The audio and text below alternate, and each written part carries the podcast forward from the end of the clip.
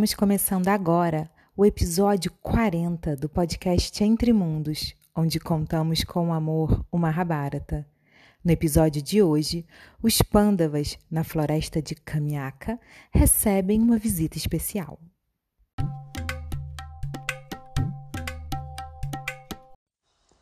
Quando Krishna escutou tudo o que aconteceu com os pândavas, ele saiu imediatamente de Duaraka e foi rumo à floresta de Kamiaka. Com Krishna estava Balarama, Dristadyumna, o irmão de Draupadi, Shikandi, irmã de Draupadi, e também estava Subhadra com seu filho Abhimanyu, e também estava Dristaketu, o rei de Chedi, filho de Shishupala e muitos outros reis de pequenas províncias ali de Bharatavarsha. Eles viajaram durante muitos dias, inconformados com a notícia que receberam. E quando chegaram ali, ali naquela floresta, e viram aquela cena, aquela cena deplorável, eles ficaram em estado de choque. Principalmente Krishna e Balarama, eles ficaram muito, muito irados. A última vez que todos eles tinham visto os Pandavas e Draupadi tinha sido no grande Rajasuya, onde Yudhishthira estava sendo coroado, o imperador de toda a terra. Draupadi estava belíssima, deslumbrante, totalmente compenetrada ali no serviço que ela estava ganhando, na responsabilidade que ela estava recebendo em ser a imperatriz, a consorte principal do imperador do mundo.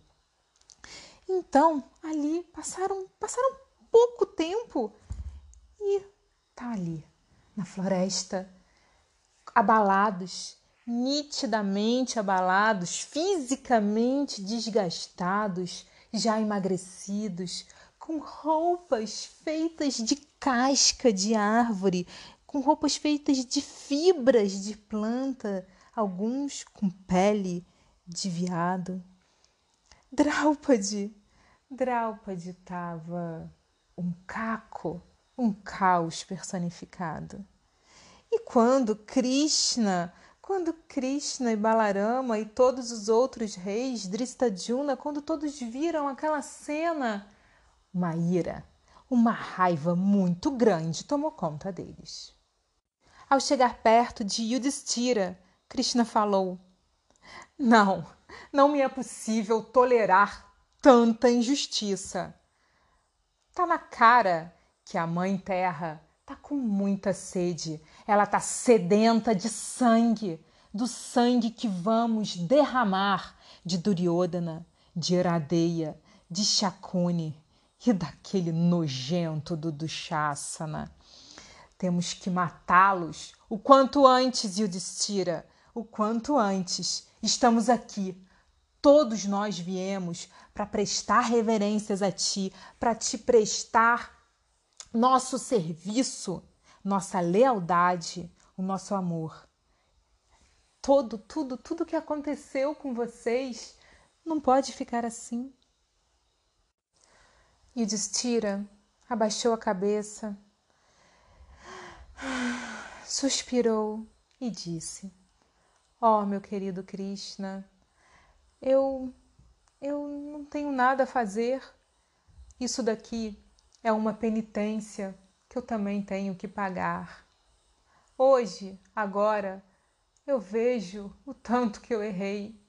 Eu não devia ter aceitado aquele convite. Vyasadeva, logo depois do Rajasuya, ele, ele chamou minha atenção para as desgraças que poderiam acontecer na minha vida. E também Vidura. Vidura, quando levou o convite para mim, ele me alertou.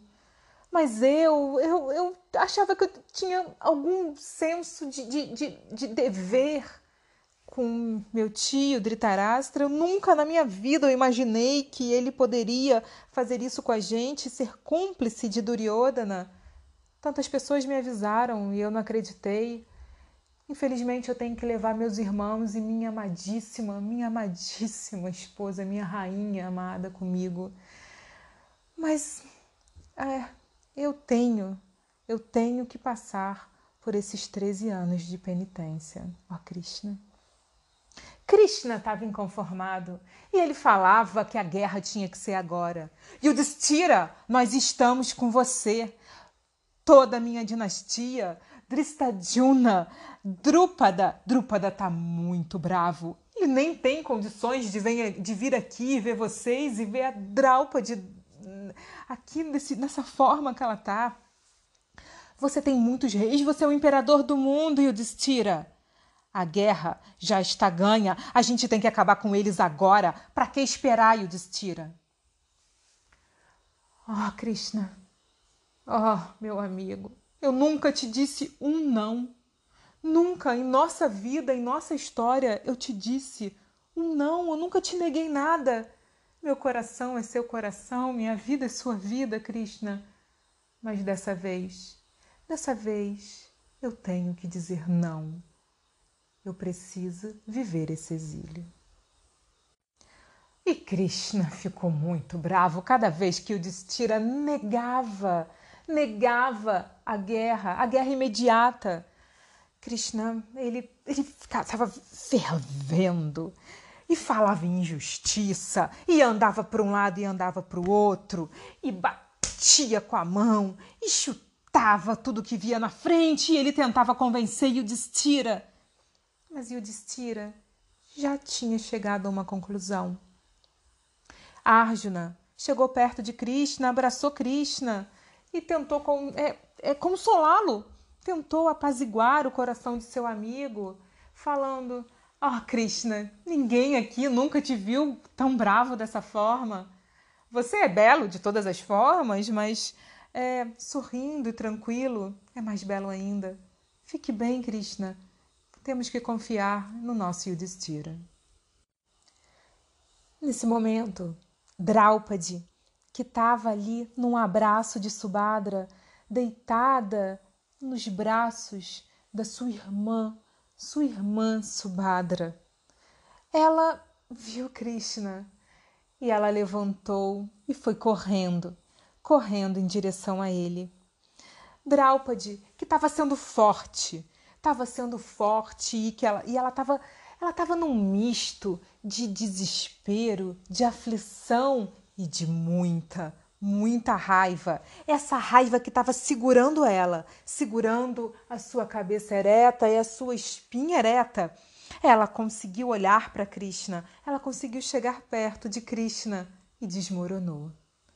Draupadi chorava. Krishna! Krishna! Você sabe o que fizeram comigo, Krishna? Você sabe o que Dhritarashtra fez comigo? Você sabe o que Bhishma fez comigo? Eles ficaram em silêncio, Krishna. Você sabe o que Drona fez comigo? Ele permitiu, Krishna, Duryodhana, Radeia e aquele asqueroso, aquele nojento do Dushasana.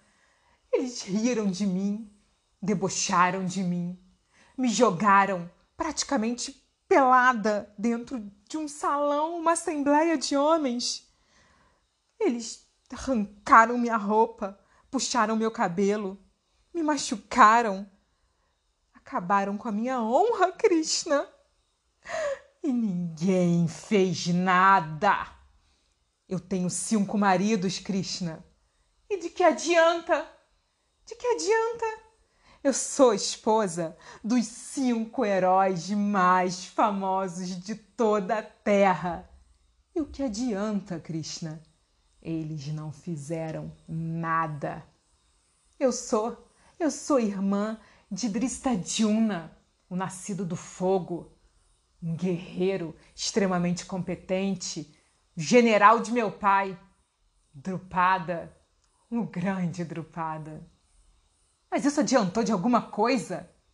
De nada. Não adiantou de nada, Krishna. E também, todos sabem, todos sabem que nós somos amigos, Krishna. Que nós somos grandes amigos. Isso adiantou de alguma coisa? Também não. Eu estava ali, ali sozinha, no chão, sendo ofendida, humilhada, debochando de mim, minha roupa suja com meu próprio sangue. Tem situação mais calamitosa, mais desgraçada do que essa, Krishna? Não tem. Krishna, como isso foi acontecer comigo? Eu queria saber, Krishna, o porquê que os meus cinco formidáveis esposos ficaram calados e em silêncio enquanto eu estava ali passando por tudo aquilo. Toda, que toda vergonha recaia sobre os braços de Bima e sobre esse arco Gandiva de Arjuna, que não servem para nada. E o Destira? E o Destira? Que tanto fala de Dharma, que tanto sabe de Dharma, mas na hora de defender a sua esposa, calado. Que Dharma é esse, Krishna? Que Dharma é esse? Em qualquer livrinho, em qualquer livrinho de Dharma Shastra, a primeira coisa que você vai encontrar lá é proteja sua esposa. É o mínimo, Krishna. É o mínimo. Mas não. Nada. Nenhuma palavra. Nakula, Saradeva. Para que tantos feitos? Para que tanta fama? Para que uma espada tão afiada na mão de cada um? Não fizeram nada. E é, é isso. É isso que aconteceu comigo. Draupadi chorava muito muito, muito. Seu corpo fraquejava. É dito que ela chorava não só com seus olhos, com a sua voz, com seu coração. Ela chorava com todo o seu corpo. Seus ombros se balançavam, suas pernas fraquejavam, seu corpo tendia a desabar. Ela tinha segurado por muito tempo. Krishna, Krishna com as suas mãos de guerreiro, um guerreiro forte poderoso, mas ao mesmo tempo macia, macia como uma flor de lótus, como um jasmim.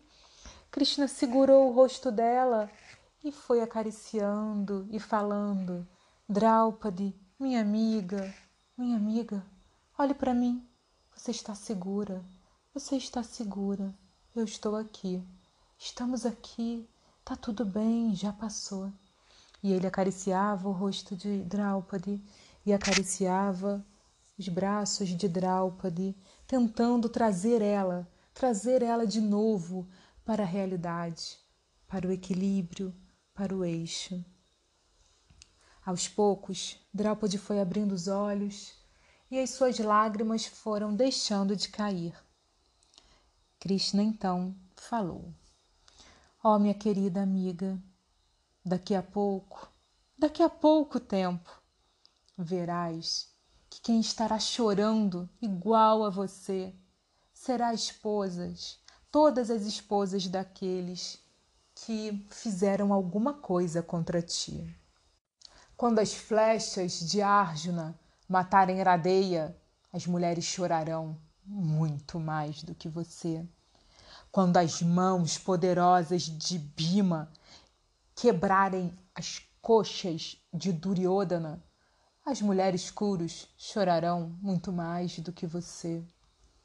Quando as mãos de Bima conseguirem fazer jorrar o sangue vermelho de Dushasana, inundando a terra, ah, as mulheres chorarão muito mais do que você.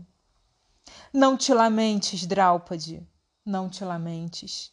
Eu farei tudo tudo o que tiver dentro do meu alcance pelos pândavas e por você.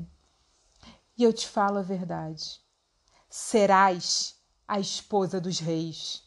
Dentro em, dentro em breve, eu coroarei novamente Yudhishthira como rei de toda a terra.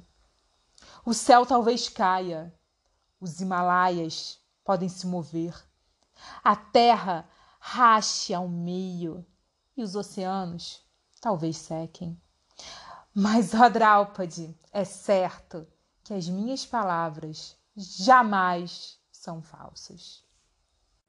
Assim que Krishna falou essas palavras, Arjuna chegou perto de Draupadi e tentou consolá-la, tentou abraçá-la.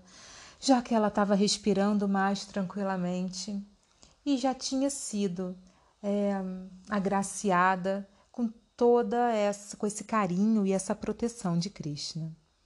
Também teve coragem de chegar ao lado de Draupadi, Dristadjuna, o seu irmão, que logo falou: Minha amada irmã, eu com as minhas mãos matarei Dronacharya. Nosso irmão Shikandi matará Bhishma. Bhima matará Duryodhana. Arjuna matará Karna. E olha, Nakula e Saradeva mataram todos que entrarem no nosso caminho. Fique tranquila, fique tranquila, porque estamos com Krishna e Balarão. E estando com eles, nem Indra, nem nenhum semideus poderá estar na nossa frente, impedindo que façamos alguma coisa. Então Krishna, também mais tranquilo, sentou e falou: Eu estava muito ocupado, eu estava muito ocupado. É, logo depois que, que eu que teve a morte de Xixupala e eu voltei para Duaraca, a, é, a, nossa, a nossa cidade ela foi atacada, ela foi atacada de forma muito severa pelo grande Chalva. Eu não sei se vocês sabem, mas Chalva, ele tem poderes místicos, ele fez severas austeridades para Shiva e ele tem um aeroplano enorme. E pela primeira vez eu vi aquilo, um aeroplano tomou conta dos céus de Duaraca e nos atacou por cima. Duaraca ficou destruída. Então eu fui imediatamente assim que ele se retirou, eu fui com todo o meu exército, com todas as nossas armações militares e invadimos a terra de Chalva e foi uma travamos uma batalha muito, muito difícil. Chalva com os poderes místicos dele, ele sempre fazia com que eu acreditasse que alguém que eu amava tivesse morrido. Então, eu pensei que meu pai tivesse morrido, meu irmão e meus filhos, e até que eu consegui matá-lo. E logo depois que eu consegui matá-lo, já tive que fazer do Araca, é, movimentar a reconstrução de Duaraca, e eu fiquei tão ocupado, tão ocupado com isso, que eu, nós não tivemos notícias de vocês. Nós ali, toda a região estava envolvida na reconstrução de Duaraca, na proteção de Duaraca e no fim de Chalva. Se eu tivesse, se eu tivesse tido a notícia antes que essa, que essa coisa horrorosa, que essa violência inconcebível estava acontecendo em Hastinapura, eu jamais, eu jamais teria permitido. Tanto Yudhishthira quanto, quanto os Pandavas, todos ficaram muito envolvidos, querendo muito saber da, da história, das batalhas, dessa batalha de Krishna, de Dwaraka, de Shalva, e eles ficaram realmente muito é, interessados e escutaram né, até o fim, até que Krishna também viu que chegou a hora de se despedir, que nada mais tinha para ser feito além de esperar 13 anos. Então eles se despediram com muito amor, com muita afeição, com muito carinho, principalmente Arjuna, de Subhadra e de, de seu pequeno filho Abhimanyu. E logo depois todos partiram, quadriga após quadriga, todas de ouro, com corcéis belíssimos, que quando partiam parecia que trovões, trovões de arrepiar qualquer um, cruzavam os céus. Logo depois que todos foram embora, Yudhishthira se levantou e ordenou que seus irmãos também preparassem tudo, que ele queria adentrar mais na floresta de Kamiaka. E então começaram uma grande caminhada até chegarem num lugar chamado Duaitavana. E o que eles encontraram lá e o que eles fizeram lá, nós vamos descobrir na semana que vem.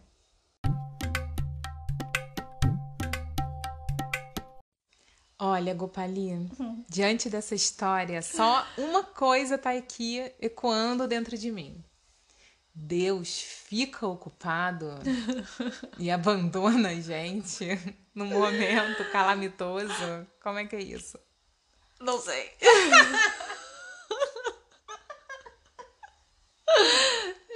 abalada. Ai, gente, mexeu com as nossas estruturas aqui. Mexeu. Mas, mas olha, ah, ah. ele tava lá. Tava. Não tava com os olhos, é, né? Aquela velha. aquela velha historinha, né? Ah. Que às vezes uma pessoa tá tá se afogando, clamando uhum. por Deus. Deus, uhum. me ajuda. Aí passa uma canoa. Ah, sim. sim. Ai, Deus, uhum. Deus. Aí passa um, um stand-up. Deus, Deus, passa um barco, passa tudo. Passa um tronco. Deus não apareceu. Mas assim, Deus Pô, não apareceu. Te mandei barco, te mandei stand-up, te mandei tudo. Não né? apareceu em é, mim, carne é. osso, né? Em, em luz celestial, Ai, mas isso. apareceu em forma de canoa, de stand-up. De... Você recobrou meu, a minha estrutura, o meu discernimento. Você recobrou. Eu já eu vim com questionamento e já com a elaboração já mental. Veio né? com, com a solução pra não ficar ali jogada no, no cantinho chorando, né? Comendo fandangos embaixo da cama. Fala como eu falo com meu filho, tem que dar solução. Qual é a solução? Vamos na é, solução. É, não, é. não, tem que trazer Rápido. problema, não, amor. Tem que trazer solução pra mamãe. Sim, a solução é que ele se apresenta de várias formas. Mas a gente não tem olhos para ver, é. né? Inclusive, Na verdade, a gente até tem, mas a gente fica tem, esperando é, ali a luz divina, é, que a beleza, do jeito beleza que a gente idealiza, Isso. né? Do jeito que a gente romantiza até, né? Aliás, por que, que eu caí na sua pergunta insólita? Porque eu tinha até anotado uma frase aqui, tá bom? Eu tinha até anotado uma frase aqui da. Sim, porque o negócio mexe tanto com a gente que desestrutura. Desestrutura, sim. Se você fica ali, né? Você tipo, para caramba, pra pensar. E ele ali se justificou. Eu estava ocupado. Você fala, porra! Não, Caramba, hoje fui eu que falei pra você. Não, cara, não fala que você ficou ocupado não pra nós, réis mortais, que não faça acaba isso. com a nossa. Com a nossa. Com a nossa esperancinha. Não né? isso não. Faz isso não. Mesmo que esteja, não conta pra nós. Não conta, cara. É igual criança. Não pode é. ficar falando a verdade, não. É igual criança, né? Às vezes o filho quer a nossa atenção e a gente ocupadaça, né? E ele tá vendo. Sim. Ai, hum, bacana, legal. Você não tá nem sabendo o que, é que não é assim, mas você simplesmente faz de tudo pra criança não perceber. Não perceber. Você não tá ali. Não. Você não tá ali. Gente, e agora tá assim, uma filha de 3 anos, ela vem contar, ai tia mamãe, aí eu fui, eu fui. Aí ela fala um monte de coisa enrolada. Eu falo, que lindo, maravilhoso. Aí vem o meu, aí meu filho mais velho mãe, o que que ela falou? Eu falei, não sei, meu filho, não sei. Aí eu tô dando uma de Krishna, né? Ele já falando a verdade. Ele fica assim, pô, meu Pô, mãe, como sabe? assim? Você não tava? Você não prestou atenção? Você fazia isso comigo, mãe? Você fazia isso comigo é, também? Tá, tá, tá rolando aí assim. fica difícil. não, o pior. Deixa eu te contar uma pior. A ah. mais velha aqui uhum. é tradutora e intérprete da mais nova. Então a mais nova às vezes chega e fala: Ah, sei o que, bababá, bababá. E eu ocupada, não entendo. Aí eu respondo qualquer coisa, ela fala assim: O que, que você tá falando? ela não falou nada disso. Isso não tem nada a ver com a história, gente. O que, que, que, você respondeu pra ela? Aí eu. Aí você volta. Ela pode né? comer. Ela comeu o quê? Comeu o quê? Ela não te pediu nada de comer. Ela tá falando que você pode ir lá fora. Aí você gente, fala. Ah, não, é que. Né? Esse é Deus com a gente. É, né? É. Meu então. Deus. Vamos lá. É, olha. Então, a frase, né? Vamos a voltar frase à de, a frase de Jung, que, assim, eu ia dizer depois, né? Mas ficou muito pertinente para dizer agora, né? Eu ia dizer nesse ensejo de Draupadi, assim, né? Dela ali toda perturbada, né? Tudo bem que ele estava distraído um pouquinho. Acho que é, é, como nós. Aliás, os Vedas falam sobre isso, né? Que o amor mais próximo do amor de Deus é o amor da mãe. Né? Então acho que a nossa comparação começou brincalhona assim, mas vai tendo um sentido profundo assim de verdade, porque é, ali naquele momento ele não estava, ele podia estar ocupado como a gente, né? A gente pode estar ocupado, mas quando a gente vai e acolhe, a gente consegue dissipar, consegue dizimar ali o mal-estar da criança, o mal-estar do filho, né? Mais que ele espere um pouquinho e tal, mas depois você vai, o seu toque, o seu jeitinho, centra o e filho. às vezes, assim, o filho, ou nós, Uhum. né? Os filhos precisam só de um olhar. Isso. Olhou, deu um sorriso, tá Aham. bom. Não precisa nem estar tá entendendo. Nem o tanta tá falando, coisa. Não precisa nem, nem É a nada. presença, é o É o toque. olhar. Olhou, vinculou. É, vinculou. Sorriu. Aham. Tá ali. Pode ter momentos que só isso basta. Uhum. E tem momentos que é Que- a mão no é, rosto, é. é, o O abraço, é te Uhum. levantar do chão, né? É. Sim, e, e assim, deu uma invejinha, bateu uma invejinha aqui de Draupad. Imagina você lá, né? Tipo, aquele momento arrasado, aquele momento arrasador, né? Fandangos embaixo da cama. Aí Krishna vem, tira o fandanguinho daqui pra mim, né? Pega o pote de Nutella que também tá ali. E aí faz um carinho, faz um afago. Imagina essa sensação das mãos de Deus te tocando. Isso me tocou fundo, assim, de ficar pensando, né, as mãos de lótus, porque a flor, ela tem uma simbologia muito forte de renascimento. Inclusive, se a gente é, olha para as histórias assim, onde a flor aparece, até essa história de colocar uma coroa de flores para o, o, o morto, né? A coroa nesse sentido de mandala e a flor nesse sentido de renascimento. É um desejo inconsciente de que ele encontre uma nova vida, de que ele renasça de alguma forma, né? Então, assim, e Deus tem pés e mãos de lótus, né? Que são, assim, as extremidades do, do, do corpo onde te toca. E, e assim, eu nunca tinha parado para pensar dessa forma. É... A, gente, a gente é ensinado, né, a rezar pelo abrigo dos pés de lótus de Deus, né? E é, eu nunca tinha parado para pensar assim que é a, a, parte de encontro, a parte de toque, a parte de abrigo e assim a parte que te renasce, que te refloresce, né? Que te centra, como o conto bem disse, né? Ele centrou Draupadi, né? Ele trouxe ela de volta, né? E aí a frase finalmente, né? Não lembro em que livro que tá, é de Jung. Ele diz o seguinte: o amor é como Deus. Eu já citei essa frase num outro episódio, é muito bonito. O amor é como Deus. Ambos só se revelam aos seus mais bravos guerreiros. Ai, que lindo, Jung. Jung. Muito Verdade. doce, né? Ah, psicologia e religião oriental, não podia ser outra. Não podia ser outra. É daí. É... Jung ficou muito maravilhado, muito vislumbrado com Deus do Oriente, né? Com Deus oriental, né? Infelizmente, ele não conheceu é, ali o aspecto é, de Krishna. Ele conheceu muito do budismo. E ao mesmo tempo que ele ficou muito maravilhado, ele voltou da Índia muito frustrado, porque ele falou: Eu não posso crer num Deus morto. Não posso. Deus é muito vivo. Eu sei, como ele sempre afirmava, né? Isso tá no Memórias, Sonhos e Reflexões. Ele fala sobre a viagem dele à Índia e essa indignação dele de não posso, um Deus morto, não, não dá. Deus é, é, é muito vivo, é né? uma energia muito é, viva e forte. Bom, então vamos lá pro começo do episódio, Draupadi tava um caco e falando o que que adianta, né? O que que adianta ter tudo e não ter nada. Falou que a gente que tava pensando, né? Também é. a gente tava ali guardando junto com ela, tava, é, tava só, só vendo, né? Só esperando a hora certa. O que que adianta esse pai rei, que adianta cinco, cinco marido, né? Não adianta um irmão um proeminente, irmão fortão. fortão nada.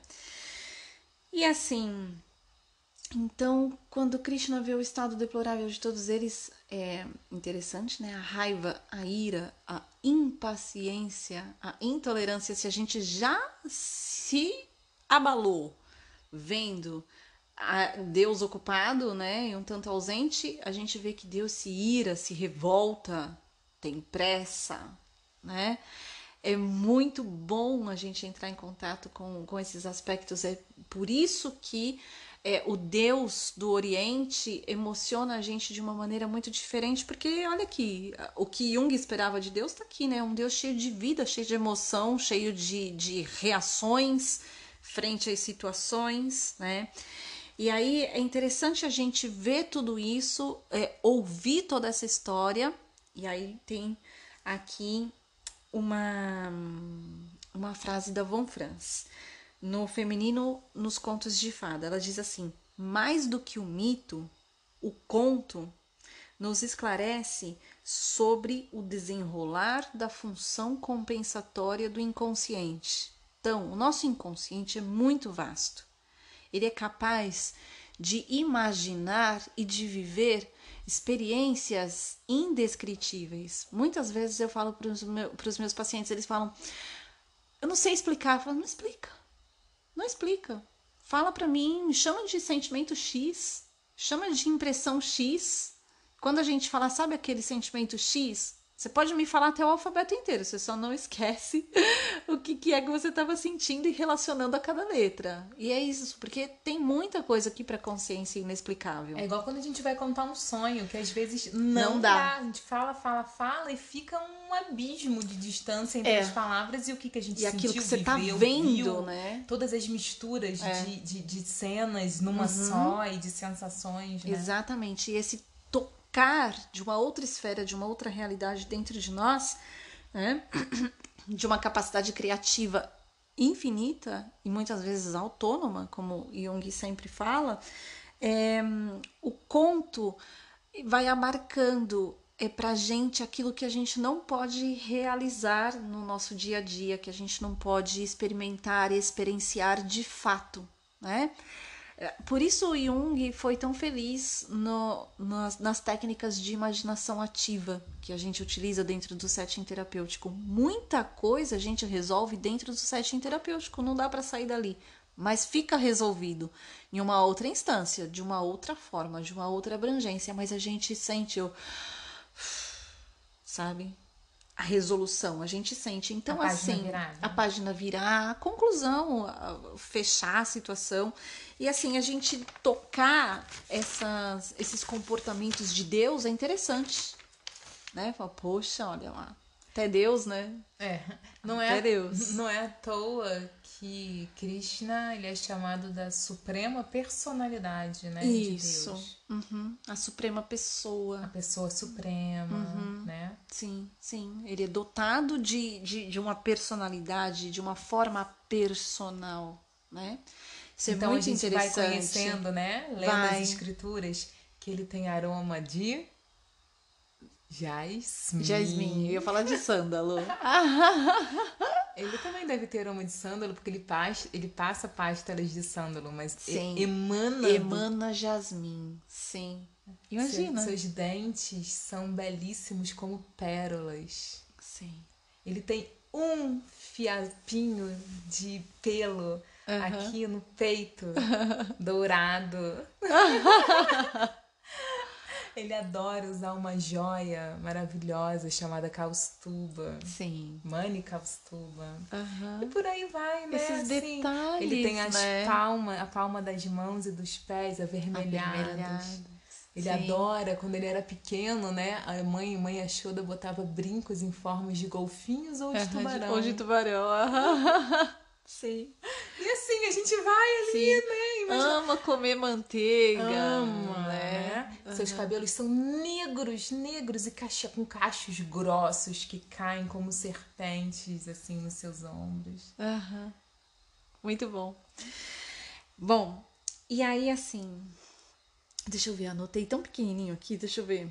E aí, assim, é interessantíssima essa fala, né? De que Krishna, confia em Yudhishthira, né? Assim, Deus, confia nele, né? Ele sabe o que está fazendo, né? Vamos esperar, né? E Yudhishthira ali, eu tenho que viver esse exílio. É muito, nunca te disse não, mas agora eu sei que eu tenho que viver esse exílio, né? E aí lá Os Sonhos e a Morte, da Von Franz, ela diz assim: aqueles que durante a vida aceitaram a luta dos opostos interiores terão talvez mais chances de terminar em paz. Pena que tem esse talvez aí no meio, né? Talvez. Cara, não dá pra garantir. Vai, não dá pra garantir nada. Nada um. é garantido, né? Nada é garantido. Mas assim, é, E o Dicíria estava ali, conformado de que ele tinha que fazer essa travessia. Ele, ele sabia da importância da, da travessia, né? Tem mais coisas é, para falar em relação a isso. Mas depois vem ali é, toda essa questão com, com Draupadi entre Krishna, acho que isso eu já, já, já falei bastante, né? Interessante também dos sonhos e a morte da Von Franz também, todo esse pesar, toda essa questão dos Pandavas estarem ali fazendo aquela travessia, né? A Von Franz fala o seguinte: isso é, em última análise, né, ela está explicando alguma coisa anterior, né? O sentido da crucificação no cristianismo suportar integralmente o conflito entre emoções violentas e o seu significado espiritual. Gente, isso é incrível. E eu ia falar com você, eu ia até te perguntar sobre a austeridade, porque assim, uhum. quando ele se coloca voluntariamente, eu preciso fazer é. esse exílio. Ele sabe que vai ser ruim, vai ser longo, vai ser difícil, ele vai ter que.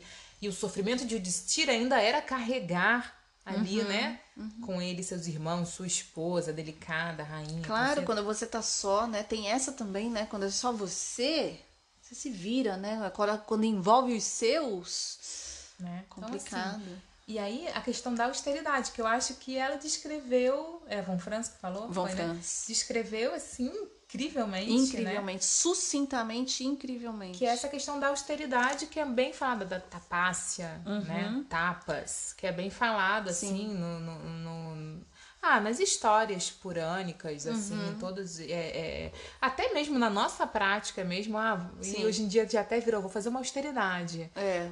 Vou me colocar voluntariamente diante Sim. de uma situação difícil por um pro, em, em prol em de algo, prol de algo maior. Espiritual, né? Que ela, foto, ela fala espiritual. Falou, ela fala. Suportar integralmente o conflito entre emoções violentas e o seu significado espiritual. Quer dizer, Yudhishthira sabia, ele tinha clareza dessa travessia. E que é necessário. Sim, totalmente. Tem que, tem totalmente. que, assim, né? Por isso que é tão importante. Então, é por isso que o conto, ele ajuda a gente a entender né? E ele faz essa ação compensatória do inconsciente, como foi dito na, na outra frase, porque assim, é às vezes a gente não se não é assim tão da disposição, tão voluntariamente, mas às vezes os 13 anos bate na tua porta e fala: "Vem". Aí você fala: "Não tô pronto", mas vem. Sim, sem dúvida. Já cheguei. Como foi o caso deles, né? Sim, já cheguei. Mas eu não fiz as malas. Tá, não precisa levar nada. Casquinha de árvore. E aí, não tem como, não tem como, né? Então, a única saída, a única chance. Mas aí, então, quando acontece isso, em vez de você. Ele fala pra Draupadi, né? Não uhum. se lamente. Sim. Das... Não se lamente, sejam felizes entre vocês cinco, né? né?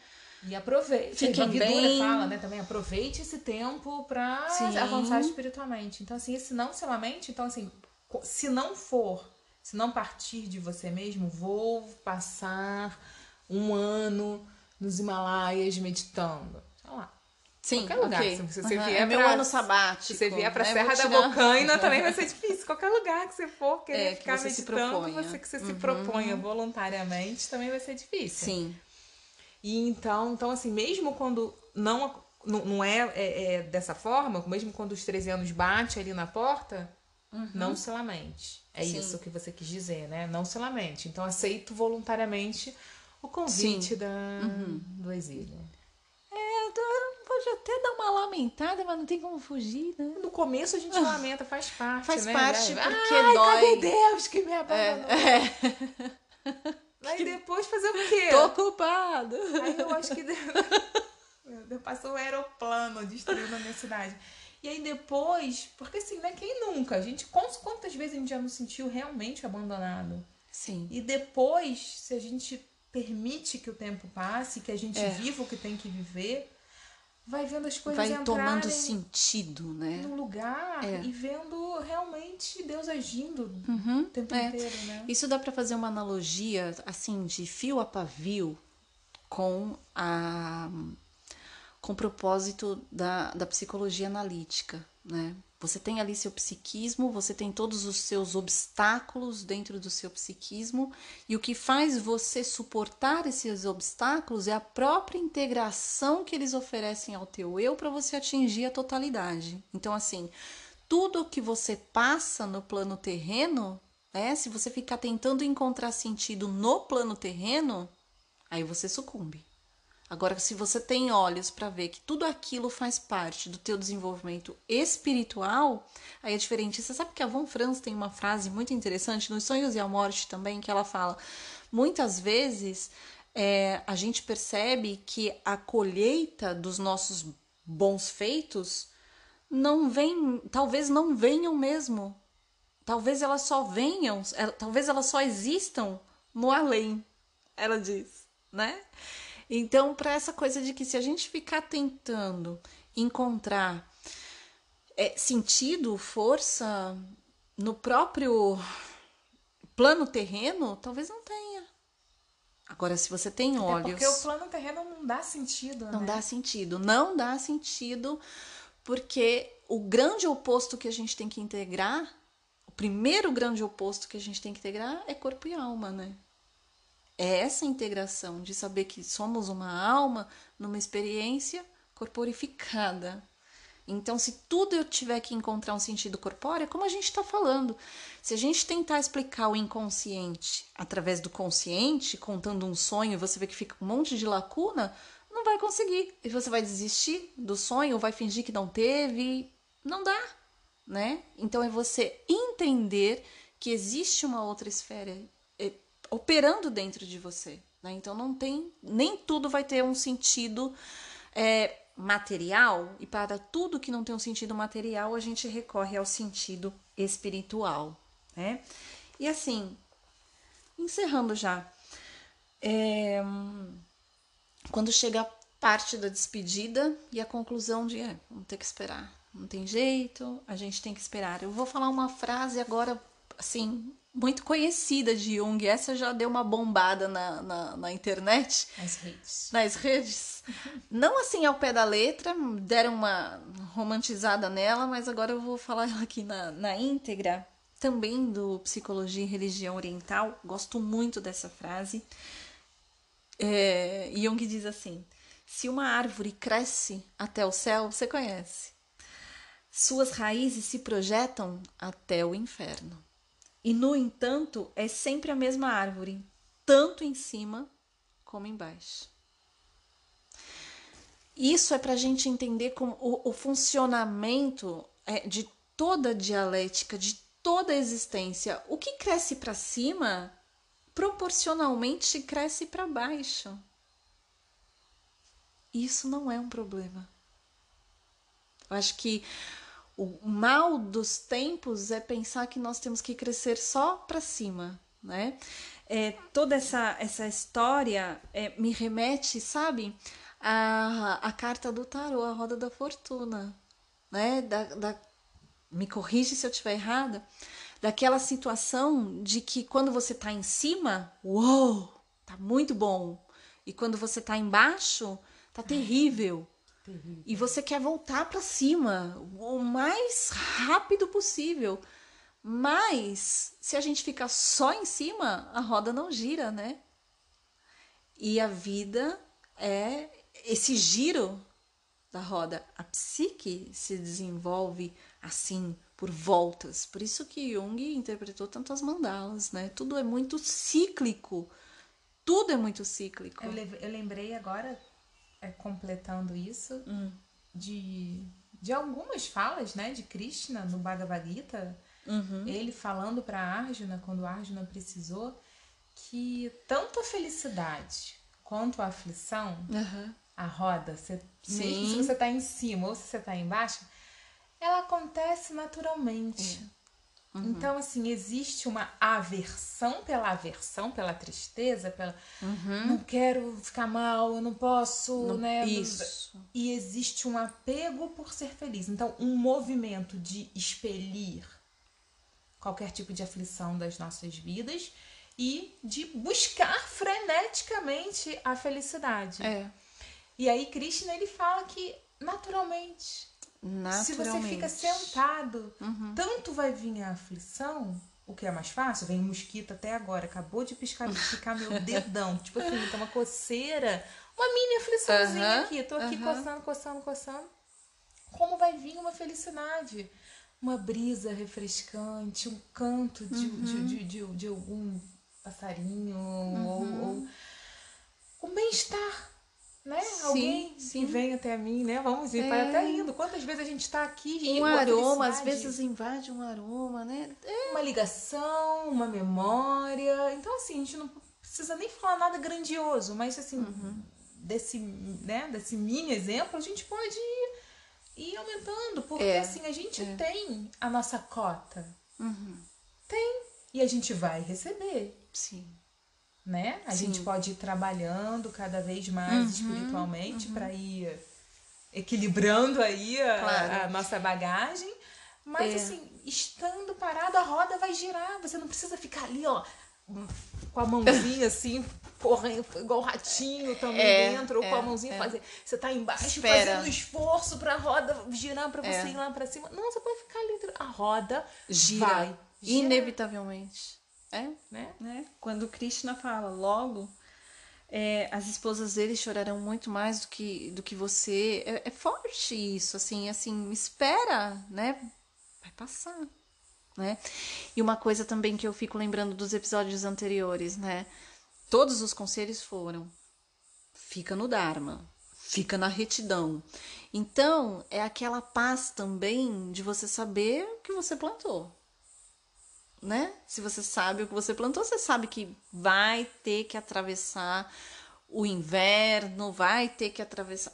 Mas na hora da colheita, você vai colher aquilo lá mesmo. Então, você não vai passar temeroso, angustiado de pensar que você vai colher algo ruim ou de que sua colheita, colheita, não vai vingar. Não falha. Não falha, não falha. Não falha né? Se não você falha. semeou uhum. direitinho, a colheita não Jung fala sobre o karma também, né? Ele fala, tem algo anterior a tudo isso. Nós não somos assim tão responsáveis por todos os feitos da nossa vida. Ele fala, olha que ele fala 100% de responsabilidade e ele vem com essa. E depois eu conto onde é que tá essa. Depois ah, eu, eu, eu, devendo, sim, certo? fico.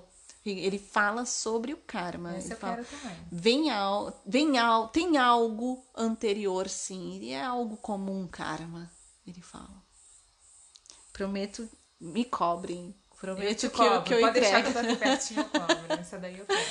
Gente, é isso. Tá bom? Então tá. Então semana que vem iremos adentrar mais nessa floresta profunda. Ótimo.